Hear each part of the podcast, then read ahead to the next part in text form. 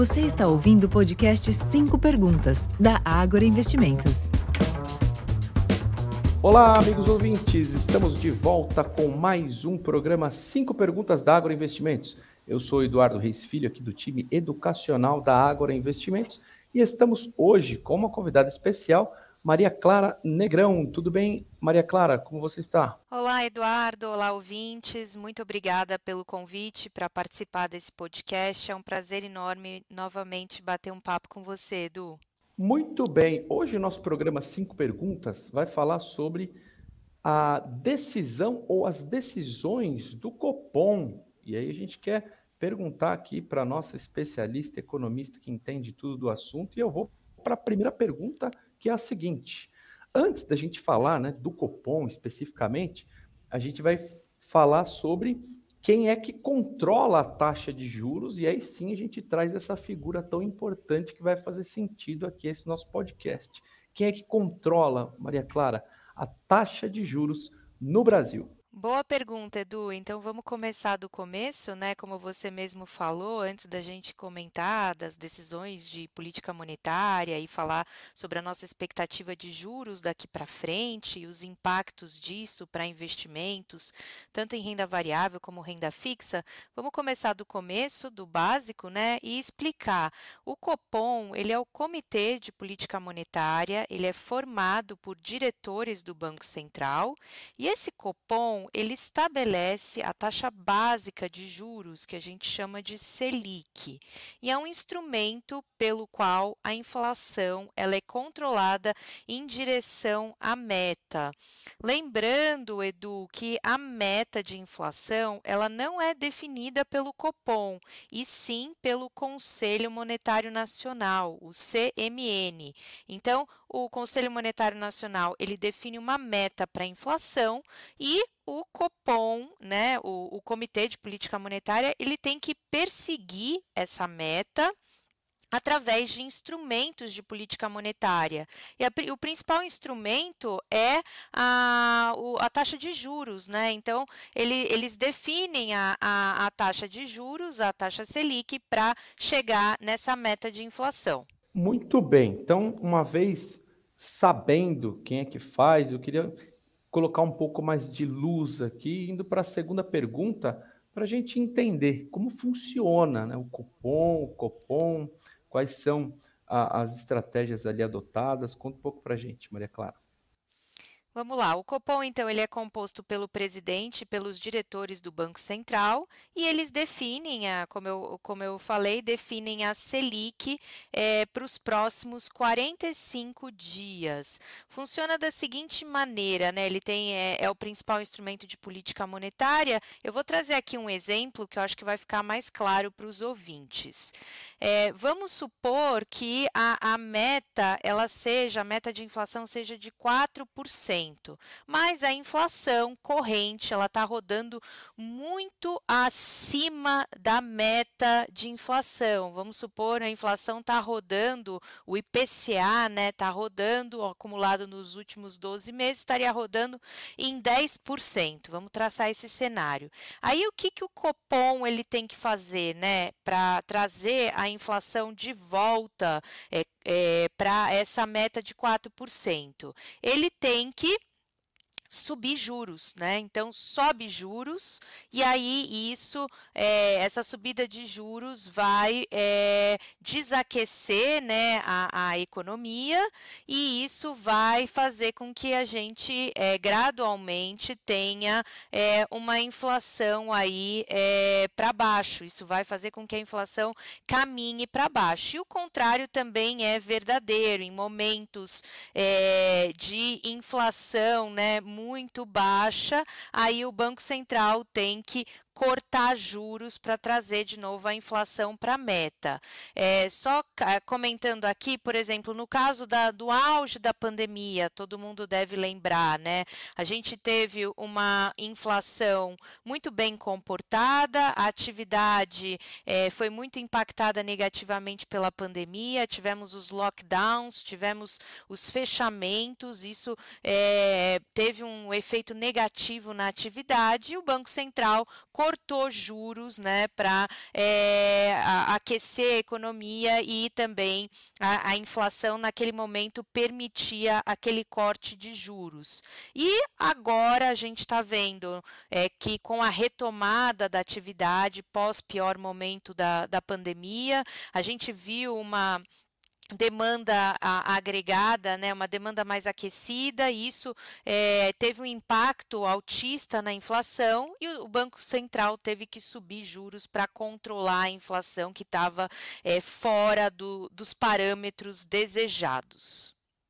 Muito bem, isso é muito bacana, porque assim, olhando é, para a população brasileira, para as famílias, né, e como educador financeiro que a gente acompanha, como as famílias elas se endividam, como elas não têm a educação financeira, muitas pessoas olham para essa questão econômica, né? Para isso que você está falando, e, e, os leigos principalmente falam, ah, mas o que isso tem a ver com a minha vida, né? Isso vai impactar diretamente o dia a dia das pessoas, nos custos da, das, das, suas, das suas relações ali entre compra e venda de produtos, entre crédito, né? entre financiamento. Isso é importante a população é, ter ciência de que isso impacta o seu dia a dia, né? tanto o aumento da inflação quanto essa questão do aumento da taxa de juros, que é esse instrumento que a gente entende aqui, que é uma política de macroeconomia com o intuito de reduzir a inflação, dando mais condições para todo mundo né, acessar os produtos e diminuir os efeitos corrosivos da inflação no próprio bolso. Né? Então é interessante a gente falar sobre isso, né, Maria Clara? É isso mesmo, Eduardo.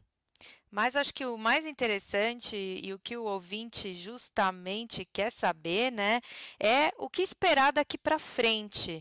É, lembrando que a gente está fazendo essa gravação desse programa, né, num momento bem importante, decisivo. Então, acho que a gente vai comentar aí um pouco mais daqui para frente ao longo desse podcast sobre a, a, do, o que esperar é, para o Copom nos próximos meses. Perfeito. Então vamos lá. Neste momento a gente já engata aqui com a terceira pergunta. Estamos no final do mês de junho aqui para quem está ouvindo essa programação depois dessa data, né? Quase iniciando o segundo semestre e o que esperar, Maria Clara, para as próximas decisões aí do Copom? Muito bom, Eduardo. Então, antes de falar sobre o que esperar, né, em termos de taxa de juros, só queria comentar um pouco do cenário que a gente está vivendo atualmente. Então, a gente teve, é, acompanhamos o resultado do PIB do primeiro trimestre, o crescimento brasileiro no primeiro trimestre. É, foi um crescimento espetacular no primeiro trimestre, mas acho que vale a pena fazer uma ressalva aqui que esse crescimento é, muito forte, ele foi em função de aspectos exógenos, muito relacionados ao, ao agropecuário. Então, tivemos, em, em, em, resumo, né, em poucas palavras, tivemos, tivemos uma safra é, muito forte de soja no primeiro trimestre e isso contribuiu para esse crescimento é, no início do ano. Mas daqui para frente, a gente espera uma desaceleração da atividade. E alguns dados econômicos do início do, prim, do segundo trimestre já estão mostrando essa desaceleração dados de varejo, dados de indústria e principalmente os dados de serviços.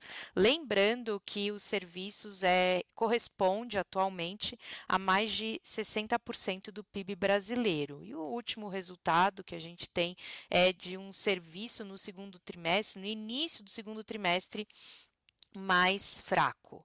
É, outro ponto que eu queria trazer também é a inflação, né? Como eu falei, inflação é que determina é, como é que a, a, taxa, de, taxa de juros né, é, vai se comportar. E o cenário atual é de uma inflação, um cenário de inflação mais benigno, né? É, a gente teve uma inflação muito persistente isso por conta explicada, é reflexo da, da pandemia, né? Quando a, as taxas de juros foram, é, tiveram essa, eh, esse comportamento, né? Que a gente acompanhou, é, mas é, a, a, pandemia, né? Taxas de juros muito baixas e agora isso acabou impactando na inflação que estava muito persistente, mas recentemente a gente viu uma melhora importante da inflação. Então, considerando um cenário de inflação mais benigno, não só olhando para o IPCA cheio, mas também olhando para o núcleo de inflação. O que, que, é esse núcleo de inflação? O núcleo de inflação são, é, é, é uma métrica que exclui os itens mais voláteis, como os alimentos e energia. E mesmo olhando essa métrica de núcleo de inflação, a inflação está se comportando melhor, tem mostrado é, resultados melhores no, no, sentido de uma inflação é, menos elevada e, e, mais benigna. Então, considerando, somando atividade desacelerando daqui para frente, uma inflação mais é, bem comportada, mais benigna, isso faz com que a gente acredite numa uma expectativa de queda da Selic daqui para frente. Então, a gente está num patamar de Selic de 13,75% ao ano e a gente espera, nesse segundo semestre de 2023, que o Banco Central ele dê início ao ciclo de queda da Selic. A gente espera um, um longo ciclo de queda de juros. É, na, nossa, na nossa percepção, seriam 400 pontos base.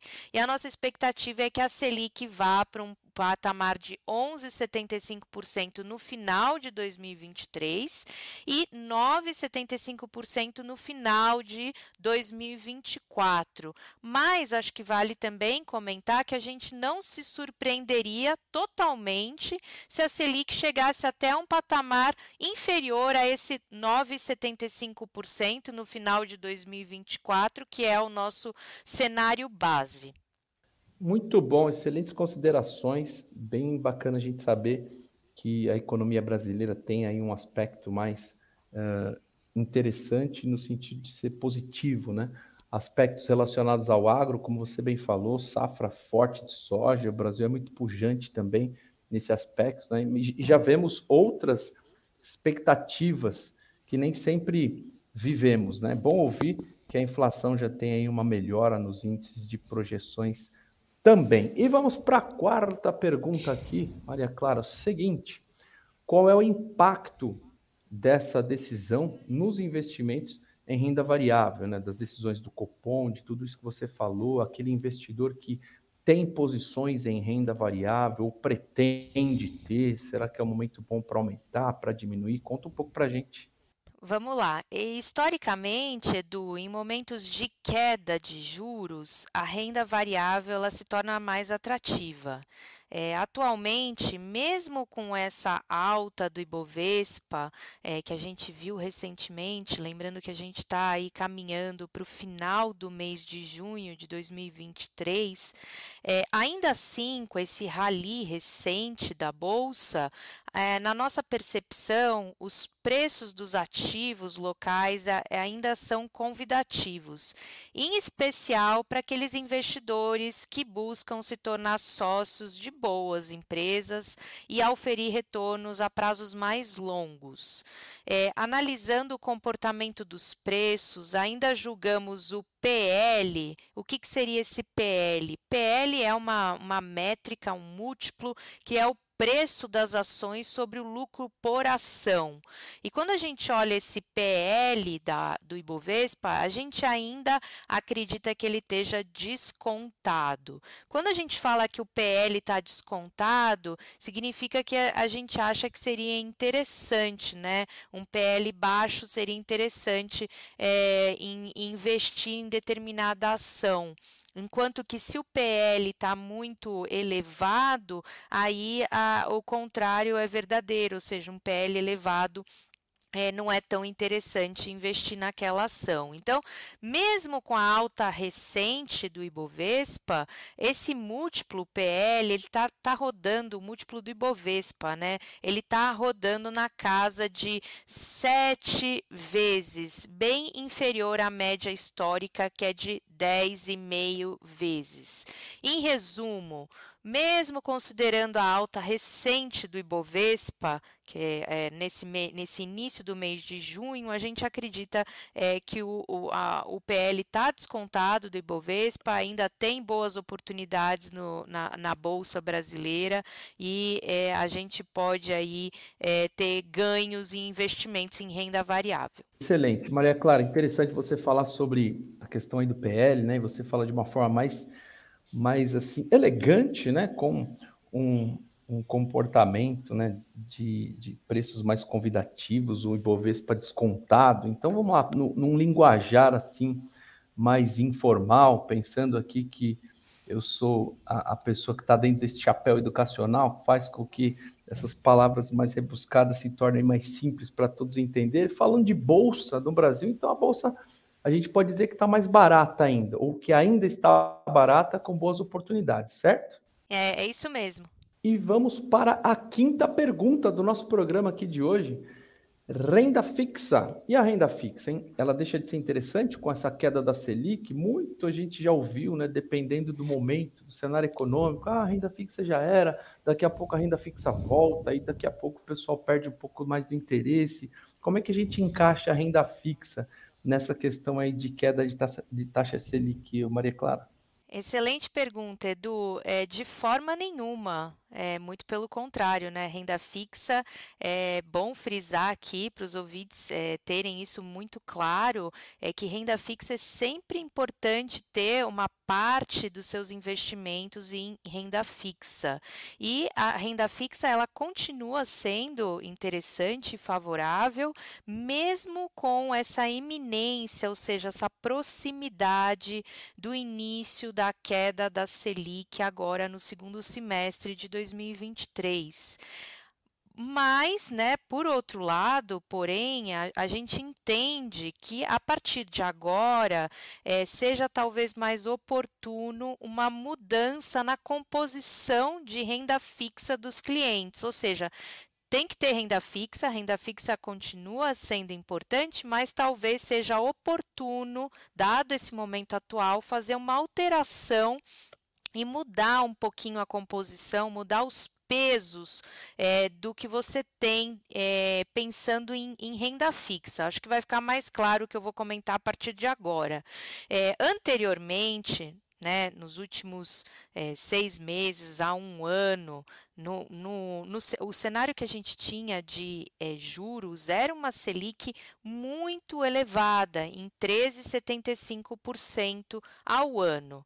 Nesse ambiente de Selic a 13,75%, o que a gente recomendava para os clientes e o que fazia mais sentido era justamente aquelas operações pós-fixadas. O que, que é a pós-fixada? Basicamente são os DIs. Então, naquele momento, os DIs eram, sem dúvida nenhuma, o, o, as operações de renda fixa mais apropriadas, considerando uma Selic, uma taxa de juros, num patamar muito elevado de 13,75% ao ano.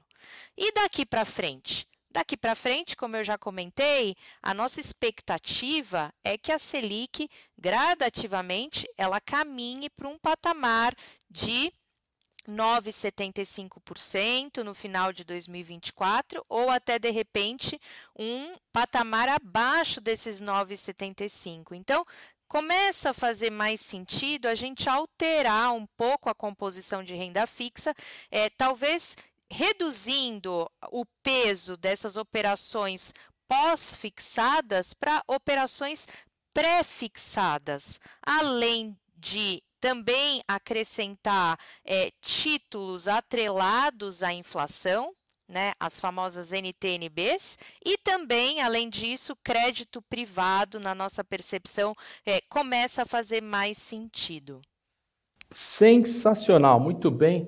Maria Clara, é sempre bom ter aí a opinião do especialista e você falando de uma forma bem simples e também é, trazendo, na verdade, informações que são complexas de forma é, que dá para a gente compreender aqui nesse programa. Quero te agradecer imensamente pela participação aqui conosco, que a gente está chegando ao fim do nosso programa. Obrigada, Edu, pelo convite mais uma vez. É, foi uma alegria conversar aqui com você e falar um pouco a respeito de economia é, e esses indicadores macroeconômicos tão, tão relevantes para o dia a dia é, da população e também para os investidores. Muito bem. Então chegamos ao final desse nosso podcast Cinco Perguntas da Agro Investimentos. Hoje falamos sobre decisões do Copom. Eu peço que você que está aqui nos ouvindo compartilhe essa essa, esse programa aqui, essa programação com aqueles que você conhece. Siga a Ágora nas redes sociais. E se quiser saber mais, conheça a Ágora Investimentos e também conheça o nosso portal de educação financeira e investimentos, que é o Ágora Academy. Um grande abraço a todos e até a próxima. Tchau, tchau. Até a próxima, pessoal.